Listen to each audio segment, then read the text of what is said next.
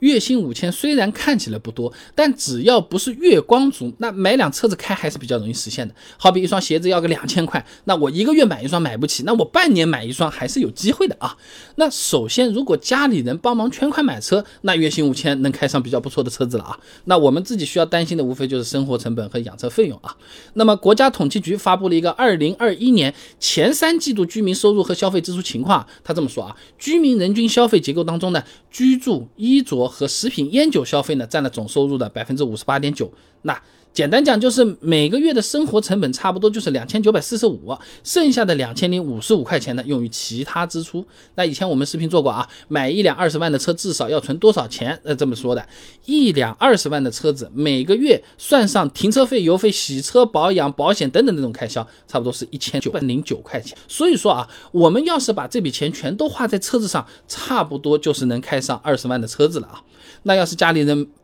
没办法帮忙，光靠自己贷款买车，月薪五千够不够呢？我们先来算笔账啊。最普通的代步车每个月养车要花多少钱？油耗算五升每百公里好了，算低了吧，对吧？一年开个一万五千公里，九十二号汽油七块钱每升算，每年油费五千两百五十块钱，保养三百一次，五千公里保养一次，一万五千公里九百块钱，保险每年差不多两千多，真的是往很便宜的算了啊。那停车费、罚款和洗车每个月四百块钱跑不掉的，也就是说啊，每个月。起码在车子上要花掉一千零七十九块钱啊！那除去刚才讲到的每个月两千九百四十五的生活成本，就意味着每个月车贷开销，刚才这么一减减下来，最多车贷只能九百七十六块钱啊！那我们按首付三成，贷款三年，三年利率百分之十二来算。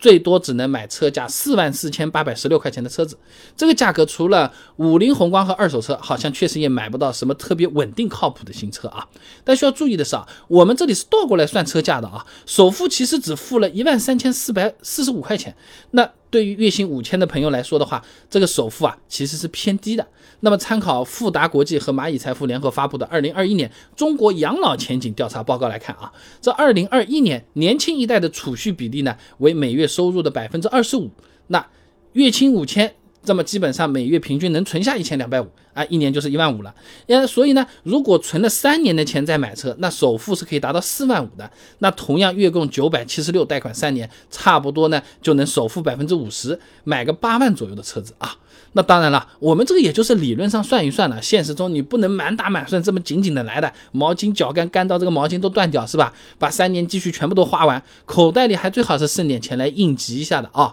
而且呢，如果你在大城市生生活，生活成本明显是比刚才说的要高不少的，光房租啊、网费啊、夜宵啊，这其实就是有点厉害的啊。那我现在住的那个杭州来讲好了啊，麦克斯研究院发布了一个二零二一中国本科生就业报告，怎么说？杭州应届毕业生的月均收入六千多块钱，房租成本就占到百分之三十二，哎，也就是差不多每个月花两千多块钱在租房上。所以说这种情况下，月薪五千就不太建议买车了啊，还是想办法多赚钱更加的实在。那总的来说，在一般的城城市生活，月薪五千买车还是比较容易实现的。只要每个月拿出百分之二十五的收入存起来，三年之后光靠自己也能买得起八万的车。而且买了车子不但能开得起，还不会让自己原本的生活质量有所下降啊。